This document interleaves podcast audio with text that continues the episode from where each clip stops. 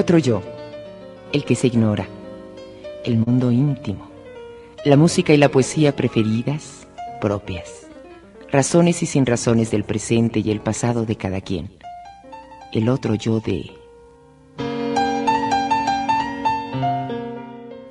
Jorge Cervantes, actor.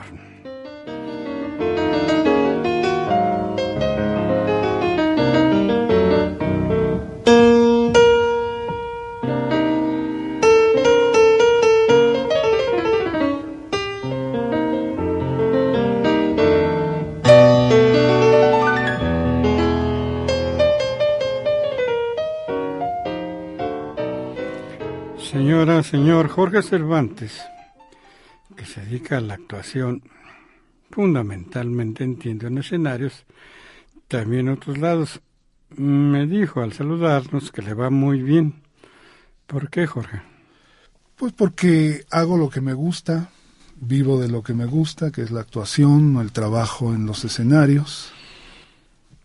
Básicamente por eso creo que me Eso alegra el alma. Me considero afortunado, claro que sí. Sí, mucho, mucho, mucho más. Aunque aquí ha sido frecuente que, pues a lo mejor la totalidad, pero sí la mayoría sin duda, eh, declaran eh, beneplácito con su vida porque hacen lo que les gusta, como un tal Carlos Marín que se encarga de estar diciendo eso a cada rato ahí con su periódico Milenio. Eh, es inexorable, por se trata mi otro yo, Jorge, preguntarle a los entrevistados para que las personas escuchas tengan ideas, algunas ideas sobre los motivos del lobo. ¿Por qué es dedicarse a actor? Aunque aquí ha habido muchos, muchos de ellos muy conocidos, por cierto. Ha- Hay, hay un incentivo, un- una locura, una libertad extrema.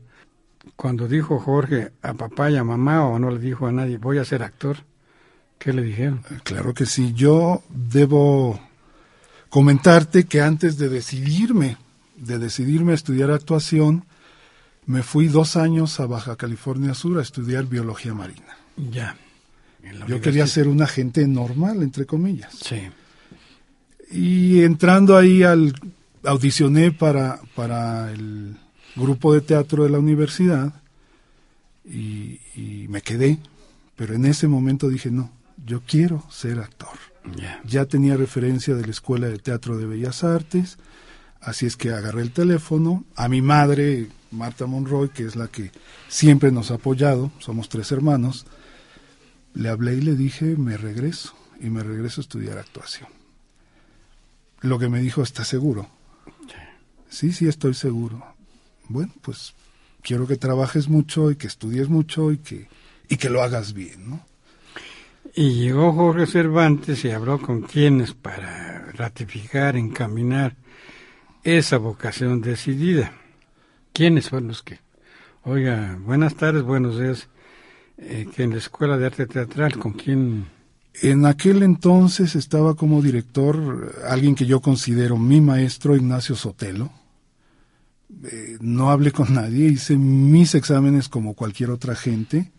¿Que consisten en qué? Oiga, yo Eh, quiero ser actor. que En aquel entonces era un examen de conocimientos generales, literatura, historia, básicamente relacionado con las ciencias sociales. Pasé ese examen. La siguiente etapa eran dos etapas de exámenes prácticos, ¿no? Con maestros de actuación, de expresión corporal, de danza. Presenté mis exámenes y curiosamente exenté. Fuimos cuatro gentes las que exentamos la segunda vuelta. No me pregunten por qué. En mi vida había entrado yo a un salón de danza, en mi vida me había puesto unas mallas, me tocó hacerlo ahí en la escuela de teatro. Este, exenté la, la segunda vuelta, ¿no? Y a partir de ahí descubrí, les comentaba afuera de cabina, que, que describí mi vocación, como, descubrí mi vocación como estudiante. ¿no? Me, me gustaba leer, me gustaba estudiar, me gustaba aprenderme mis textos, llegar a la clase ya preparada con mis ejercicios preparados, ¿no? danza, ¿no? ¿Qué Así más? es. Danza, voz, expresión corporal, historia del arte, historia del teatro, en fin, una serie de materias. Generalmente clases que daban actores. Sobre todo en la materia de actuación, Miguel Flores fue uno de mis maestros, que es un gran actor. Eh, Felio Eliel también fue mi maestro. Eh, sí, actores, la mayoría en, en la escuela, ¿no? Y algunos bailarines también en la cuestión corporal. Y ya desde entonces empezaba algo que es íncito, inexorable en la vida, diría artística, en este caso actual, las competencias, las envidias, eh, los contrastes, ¿no? Pues eso siempre, siempre ha habido, ¿no? Yo creo que en cualquier profesión hay, hay esto. Pero los actores, válgame Dios. Eh, somos somos músicos, especiales también, pero también los bailarines, ahora que colaboro con bailarines yo nunca me he dejado llevar por esas cosas, ¿no? Podría decirse que los bailarines se confinan a la expresión corporal en tanto que no tienen dicciones generalmente, no hablan. Claro. ¿Sí? Claro, claro. Yo considero, yo como Jorge Cervantes, considero que, que en esta época ya no se puede conformar uno con decir soy bailarín, soy actor, eh, tiene que seguir preparándose. Yo he tomado clases de danza, eh, he tomado clases de música sin, ser, sin pretender ser músico. A ver, Jorge, por danza, ¿qué, qué danzas? Eh, contemporánea, básicamente, ¿no? ¿Y ahí quién era el magisterio? Estuve como invitado dos años para entrenarme en el SICO de, de Limba, el Centro de Investigación Coreográfica de Limba. Dos años estuve entrenándome ahí. ¿Y ahí quién era el Ay, el docente principal. Mi maestra era Jane Hope, una, una mujer inglesa maravillosa. Maravillosa en, escena, ¿no? Ella fue mi maestra esos dos años. Y, te decía que, que, uno no se puede conformar con eso. Yo algún día espero poder decir soy intérprete de artes escénicas con una especialidad que es la actuación, pero conozco el lenguaje de la danza, conozco el lenguaje de las artes plásticas, conozco, conozco el, lenguaje de la música, pero tengo que aspirar a más, ¿no? A más, ¿qué A más, a, prepararte, a, ampliar tus horizontes como intérprete, ¿no? Me dice la palabra intérprete que vamos a analizar después de esta cosa de Zavala, Aventura Submarina, música original.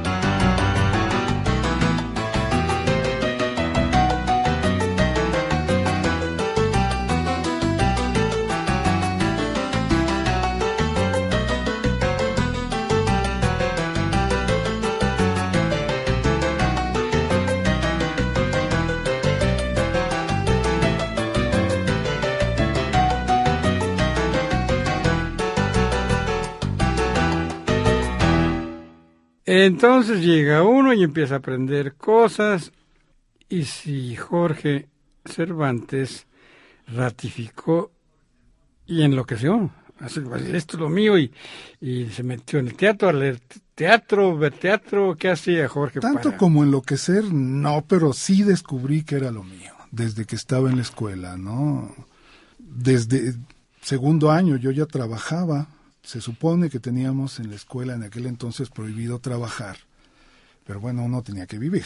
Entonces yo ya trabajaba, eh, hice muchos programas de televisión educativa, creo que en dos años hice más de 600 programas como actor en televisión educativa. ¿En la UTEC? En la UTEC. Eh, algunos como conductor, tengo licencia de locutor también.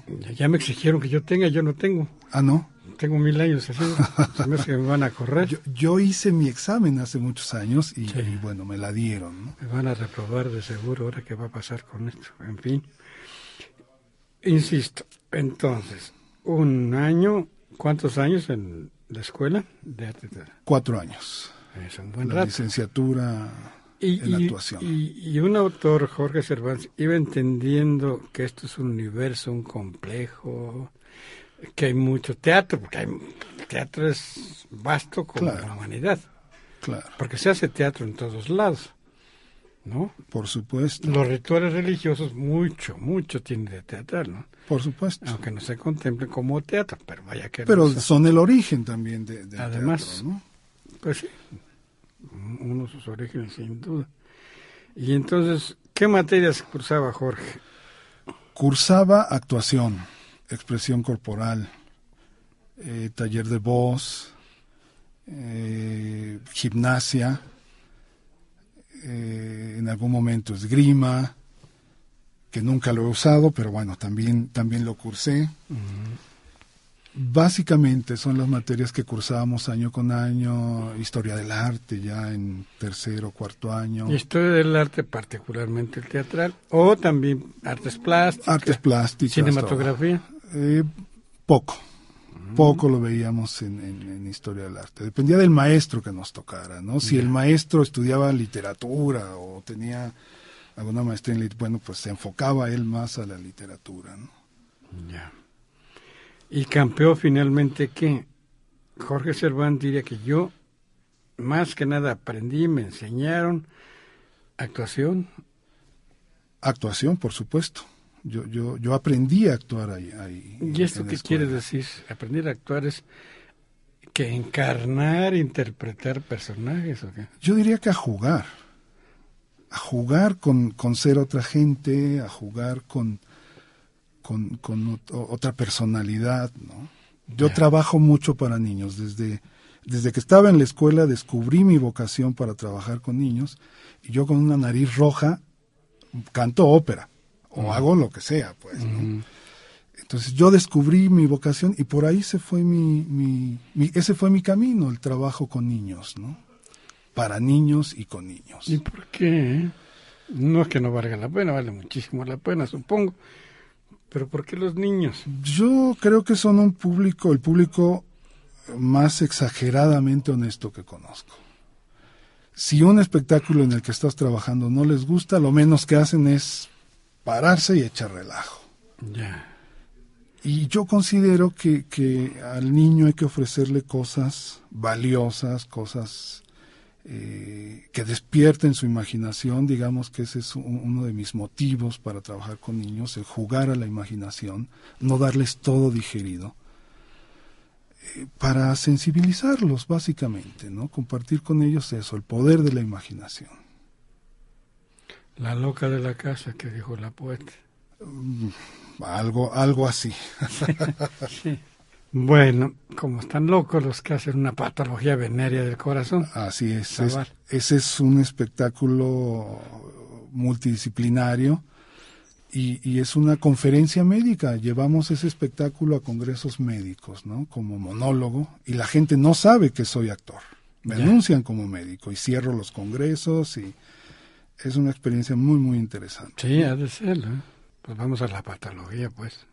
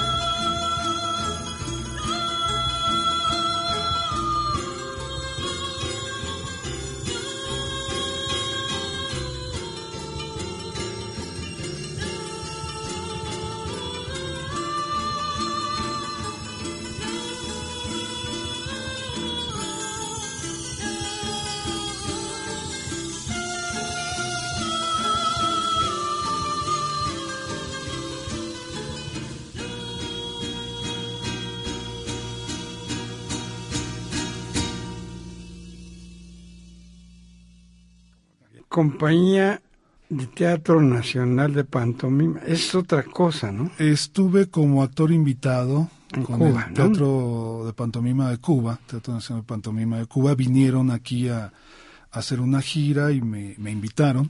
Ya. y estuve trabajando con ellos en un espectáculo infantil que se llamó Barquito de Papel. Estuvimos en temporada en el Teatro Helénico y en algunos lugares de la República. ¿no? Y esa no ha de ser la única vivencia de un actor con otra, diré, etnia, otra mente. Por no somos hermanos, y yo que me siento tan cubano, pues no somos iguales. No, no, por supuesto. ¿no? ¿Y ahí quién, esos públicos, quiénes eran? o ¿Cómo? El, pues era público mexicano, ¿no? Eh, era un espectáculo, era una especie de revista musical para niños en donde se tocaba el folclore antillano, eh, música original de, de Cuba, para, de, autores cubanos para ese espectáculo. Y me invitaron a mí a hacer un personaje que no existía en la obra original, que era el Capitán Trueno y que les hacía a, a las- a los del barco de papel que hacían su travesía haciendo amigos por todo el Caribe, yo hacía las maldades, ¿no? Y el público terminaba, los niños terminaban amando al pirata, pues, ¿no? Eh, en lugar de odiarlo. Era muy interesante, pero ya me convencía el público, el público me convencía de que ya tenía que dejar de hacer barbaridades, ¿no? Era muy divertido, fue muy divertida esa, esa temporada también. Jorge debe saberlo bien. No es la misma actitud de la de un bailarín que la de un actor. Me refiero a que supongo el bailarín está ocupado consigo mismo, con su cuerpo, con los espacios, eh, coreografías, tal, tal. No, no es tan demandante, aunque también el actor lo tiene.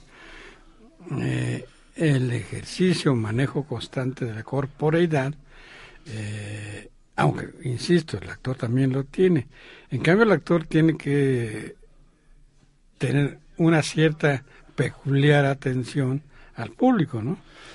Yo creo que, que, los dos, tanto bailarín como actor, son intérpretes escénicos. Como bien lo decías, uno carga más su trabajo, su, su forma de expresión a lo corporal, y el actor, además de todo eso, tiene el texto también. ¿No? Hace poco me preguntaban, oye, ¿y haces ese monólogo y hablas 45 minutos? ¿Te lo sabes? Sí, sí me lo sé y me sé otras 20 espectáculos, ¿no? Me quito un chip y me pongo, tengo facilidad para memorizar textos, ¿no? Y es algo imprescindible en un actor, fundamental, ¿no? Es, es- es- soy maestro de Limba, actualmente en licencia, de un bachillerato artístico de Limba, y mis alumnos me odian, porque cuando les monto el- las obras para la muestra final, pues yo me aprendo el texto. Y entonces los, cor- los corrijo, no, eso no dice así. No, sí, así, saca tu texto. ¿Qué dice? Ay, sí, maestro, me equivoqué, perdón. Para mí, como actor, eh, considero que el texto es importante. Ahí, ahí encuentra uno los movimientos, ahí encuentra uno las emociones. Si uno entiende el texto, está del otro lado como actor. ¿no? Lo demás viene solito, viene saliendo solo. La corporalidad, eh, las emociones, todo lo encontramos en el texto. ¿no? El texto es lo fundamental. Como actor, sí. Tenemos esto que es un mega clásico, hasta donde no el Sensemaya.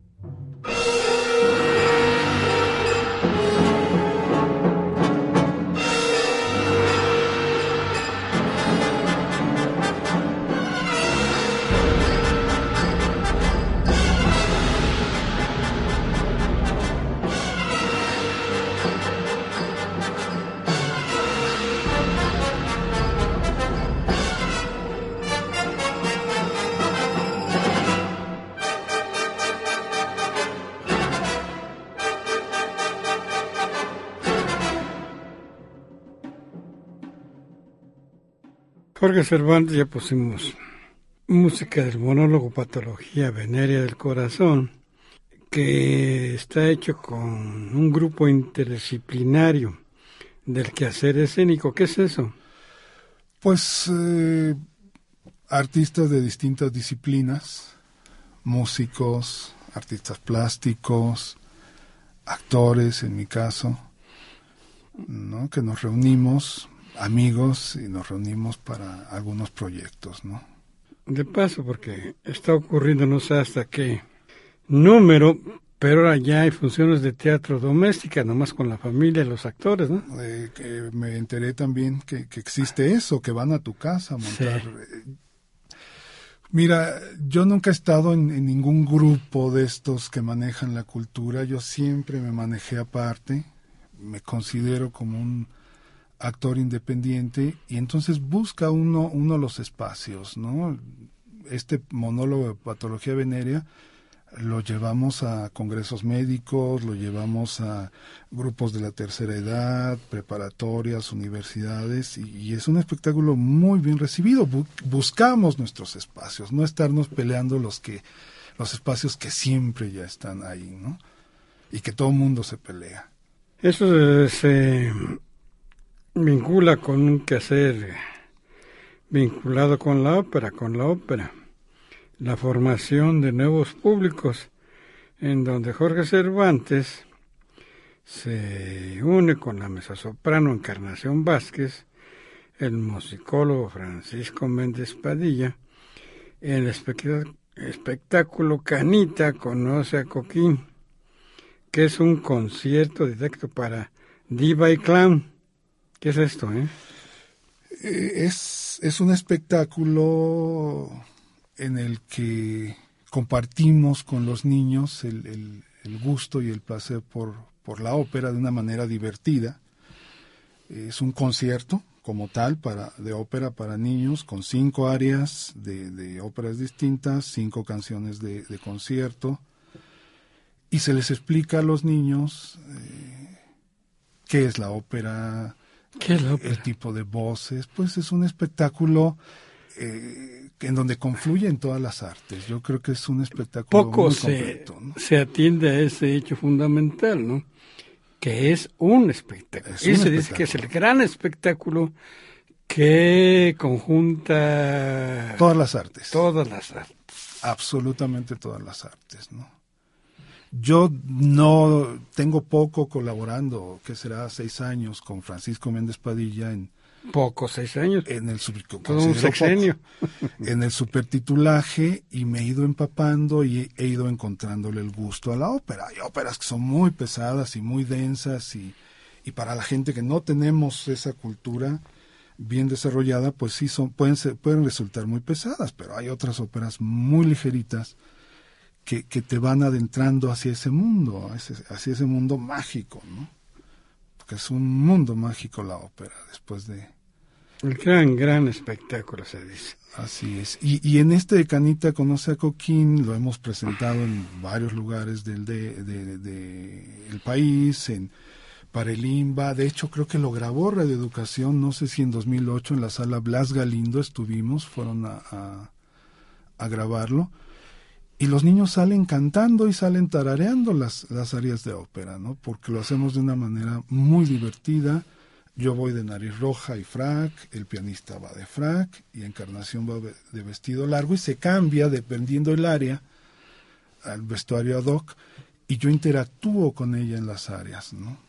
Entonces los niños se divierten muchísimo y es una manera de darles otra opción, ¿no? A, a la música que, que está de moda para ellos, ¿no? Los niños de 5 años en adelante.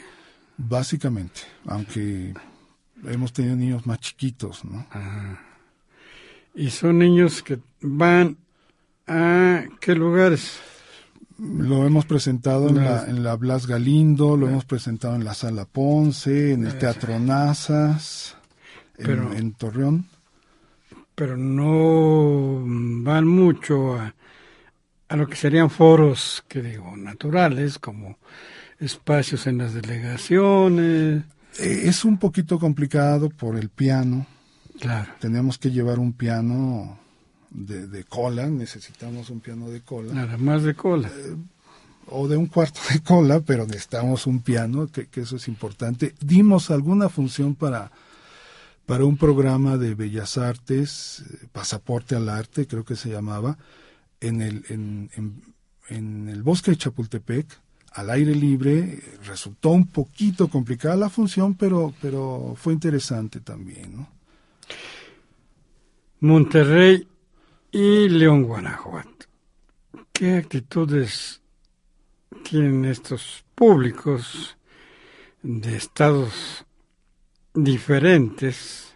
Pero que Monterrey y León, con tener identidades, por supuesto, pues, son diferentes, como los tendrían si fueran a Tabasco o a Yucatán, Pero ustedes con la vivencia que tuvieron Monterrey y León como los que les tocó. Mira, en, León mm, hemos, hemos, ido dos veces con dos cosas infantiles, ópera en trilos y cuerdas y El Quijote, y las dos nos hemos presentado al aire libre con cuarteto de cuerdas, actores, títeres, y las dos ha estado lleno. Y cuando presentamos El Quijote, empezó a llover había, había un gran, gran sopor y, empezó a llover y la gente no se fue. Los organizadores nos invitaron a, que pasáramos, que si queríamos continuar el espectáculo en un auditorio que tenían cerrado, un poco más chico, pues la gente se fue al auditorio, volvimos a empezar la función y nadie se fue. Entonces yo creo que, que, la gente está ávida en cualquier estado de, de ver cosas, pues cosas interesantes, ¿no? cosas eh, divertidas. Es de decirse que no faltará quien diga, la ópera es italiana. Y ahora, no, ¿cómo que te pasa? Pues en Francia, por supuesto. Y puede haber alegatos en torno a la práctica, orígenes, exaltación de la ópera. ¿Y en México? Ópera mexicana, por llamarla así. Creación mexicana, temas mexicanos. Ahí, ahí, digo, no tengo los datos concretamente, pero sí eh, tengo entendido que, que hay autores mexicanos del siglo pasado que escribieron óperas. Eh, Marcela González creo que ha escrito dos o tres óperas. Una se acaba de estrenar sobre Frida, no recuerdo el título. Ya la hay, ¿no? La hay. Ibarra, el maestro Ibarra también ha, presentado, me tocó ponerle traducción a alguna de sus óperas, ¿no? Mm. Vamos a ver aquí amigotes de Jorge con un tema mexicano que es un logro musical del mundo con Encarnación Vázquez y Joseph Olechowski, esta maravilla que se llama A la orilla de un palmar.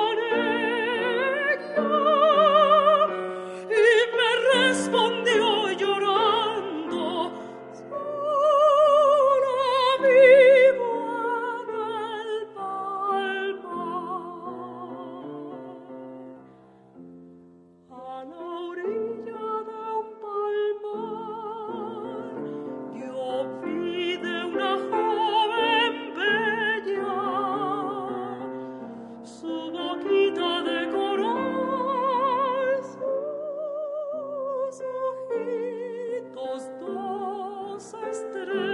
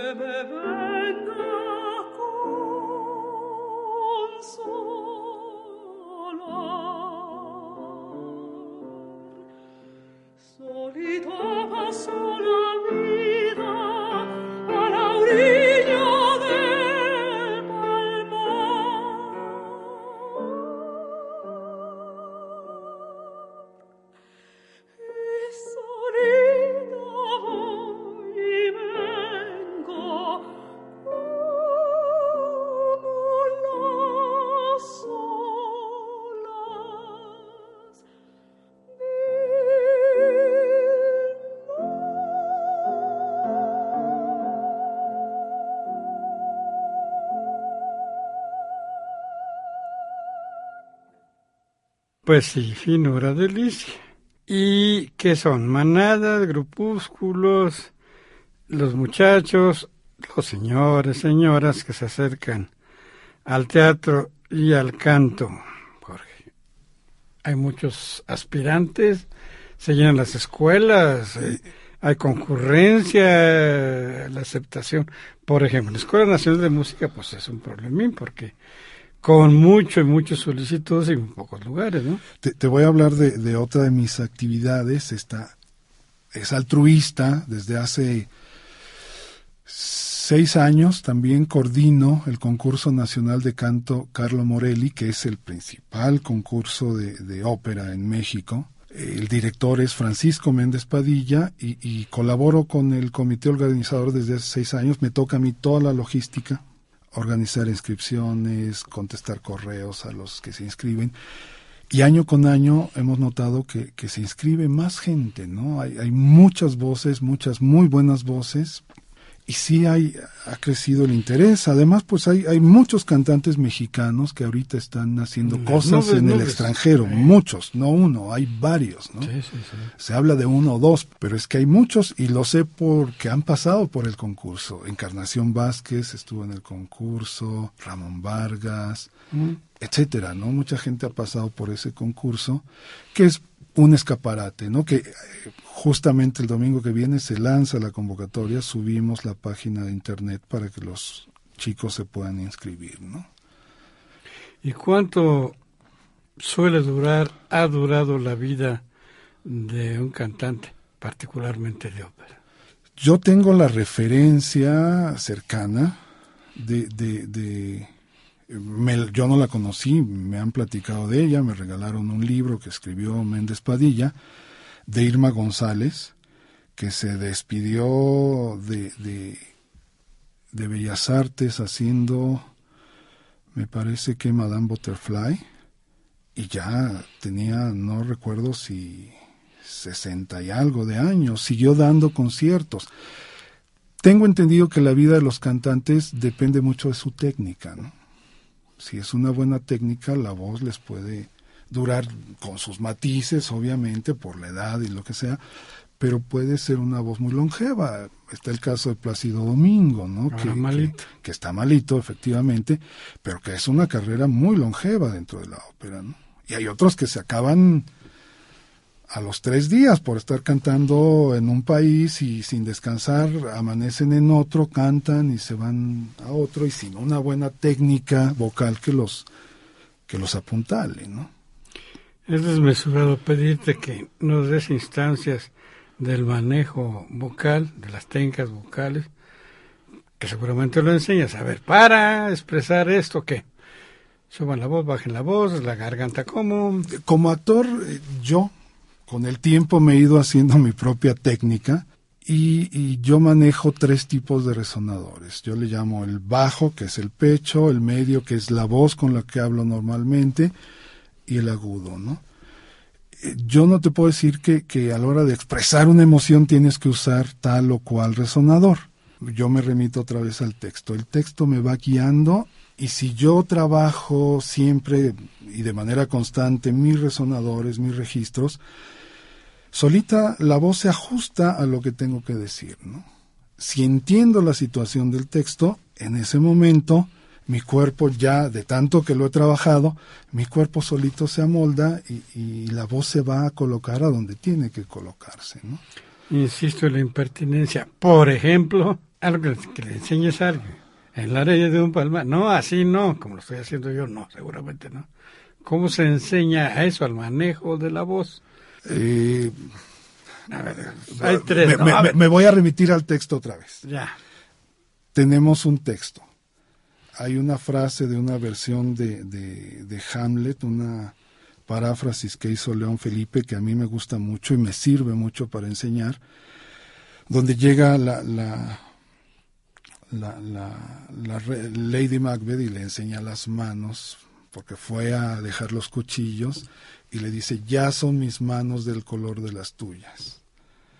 Entonces, yo lo que hago con los alumnos es dividir el texto por frases rítmicas, ¿no? Y, les digo, y, y, tienen que escucharlo ustedes lógico. Si yo separo, hago una pausa en ya, son mis manos, pausa del color, pausa, de las tuyas, pues se oye muy raro. Entonces tienes que marcar las pausas, depende a como, como, como tú sientas que se escuchan bien, que se escucha natural, ya son mis manos del color de las tuyas. Es bien distinto a, hacer las pausas en otro lugar y se pueden hacer, depende de lo que quieras decir y cómo lo quieras decir, ¿no? Y el mismo texto te dice te da opciones, ya son mis manos del, color de las tuyas, entonces a lo mejor se las estoy enseñando de lejos y entonces mi voz tiene que cambiar o a lo mejor voy, se las pongo en la cara y el tono de mi voz tiene que cambiar, pero es como un todo, ¿no? Ya, ya no ya no se puede enseñar aquí la voz uno, ¿no? Aquí haz tu voz de, de, de, de enojo, no, todo lo encontramos en el texto. El texto nos dice, yo entiendo lo que quiere decir el personaje, la voz, el cuerpo, la emoción, todo se va ajustando solito, ¿no? Y en la danza, Jorge, ¿cómo se le hace? Porque por supuesto hay toda una educación y una exigencia que suele ser muy rigurosa con los bailarines, ¿no? En la danza clásica eh, hay, hay como una serie de códigos cuando son cuando están contando una historia de manera muy clara, códigos con las manos, ¿no? Como, como si hicieran lenguaje de señas, un movimiento significa una cosa, eh, me voy a alejar, hacen las manos de tal manera que entiende, que se entiende eso, ¿no? Eh, la danza contemporánea es otra cosa, ¿no? Me gusta a mí mucho, me gusta como entrenamiento también, pero a lo mejor los bailarines se van a enojar conmigo, sobre todo los de danza contemporánea, porque voy a ver danza contemporánea y de repente digo, bueno, pero ¿qué me quieren decir? No entiendo, que no, no está pasando. Y yo creo que uno va al teatro a que le cuenten algo. A lo mejor no de manera lineal, ni, ni completamente directa, ni digerida, pero a veces, en, sobre todo en la danza contemporánea, cuando va uno, yo que a mí que me ha tocado ir al teatro, de repente digo, pues sí es tan profundo lo que están diciendo o lo que están sintiendo que solo lo saben ellos, pues, ¿no? Como que ahí les falla, no hablo de todos ni pero es algo que yo yo como público a veces padezco, ¿no? La asistencia y la oferta de teatro es grande. Sí, yo creo que sí, no, no, no, no podemos. No, hay mucho tipo, hay varios tipos de espectáculo, algunos podría llamársele comerciales, otros no, pero yo creo que sí hay gente, ¿no? Que uno ve las carteleras del teatro comercial, uno dice, ¿cómo es posible? ¿Y por qué será que es más que nada comedia o algo parecido a eso? Y pornografía casi, y leperada regularmente, y sexismo no falta. Pues porque la gente cree que eso es lo que la gente, lo que el público pide, ¿no? Yo tenía un amigo, no diré su nombre, ya falleció actor, que lo contrataban para hacer trabajo en Televisa, lo contrataban para hacer shows y me decía, oye, este Jorge, invítame a trabajar, y le iba muy bien económicamente, invítame a uno de tus proyectos, ya estoy cansado de mentarle la mamá en las fiestas a la gente y que me paguen y me paguen bien, pero ya, ya me cansé, ¿no? A veces la gente también lo pide, ¿no? Pero eso... No digo que sea lo mejor. A ver, no andan buscando actores, directores de teatro, ni van a Bellas Artes, ni a compañías de teatro oiga, por favor póngame una obra estúpida porque yo soy estúpido. No, no, yo lo sé, pero la gente, los que producen, pues creen que eso, les va a asegurar este la asistencia y en muchos casos, desafortunadamente, sí va la gente a ¿Qué estropea ese tipo de teatro? Pues yo creo que, que, que la imaginación, ¿no? El teatro es imaginación, es, todo te lo dan no digerido, se va a oír feo, pero te lo dan vomitado en esas en esos espectáculos. Ya no te hacen imaginar nada. Es la risa fácil, es muy fácil hacer reír diciéndole peradas, ¿no? Y horrible, sí. Y horrible, muy fácil. Natalie la reina de la noche, un área de la flauta mágica.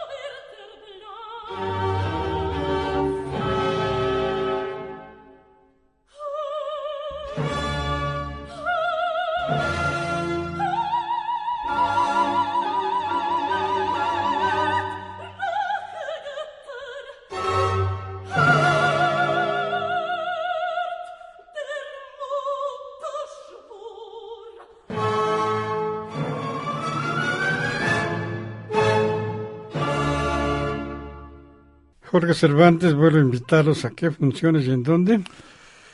Vamos a tener un espectáculo que se llama El Niño Mozart en el Teatro Orientación. Tengo entendido que es a las 12 del día. Les sugiero consultar la cartelera. Dentro del programa de, de Bellas Artes y CNA que se llama El Do le dijo al rey que es un programa con música para niños. No es un espectáculo que habla de, de, la infancia de Mozart, con narrador, actores, eh, bailarines, títeres y el cuarteto de cuerdas Carlos Chávez con música en vivo, ¿no? Muy, Muy y cantantes de ópera. Ya. Y además de la Ciudad de México, ¿quién le sigue la corriente en ópera y en teatro, según la opinión de Jorge Cervantes? Pues yo creo que hay mucha más ópera ahorita en los estados.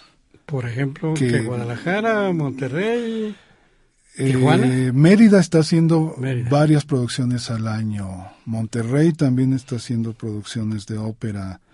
Eh, Tijuana tengo entendido que está haciendo varias cosas. León con su teatro maravilloso bicentenario tiene una programación muy constante de ópera, ¿no? En Guanajuato.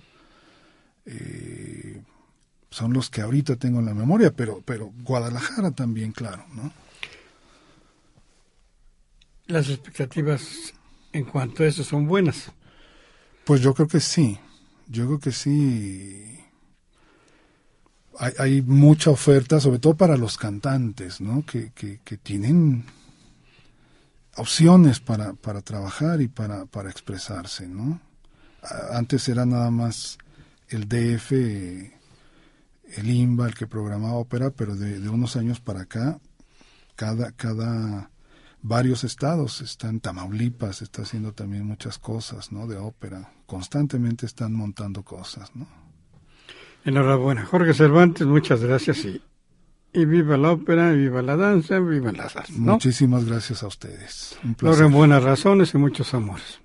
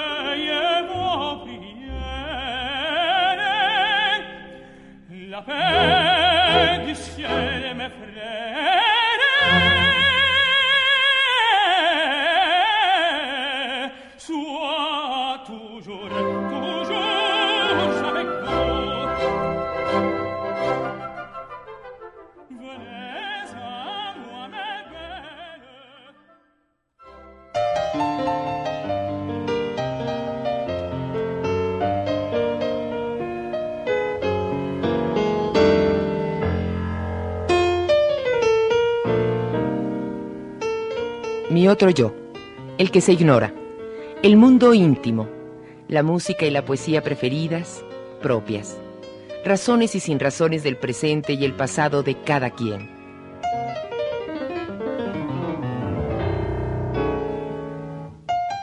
En el papel de Freud, Froilán López Narváez.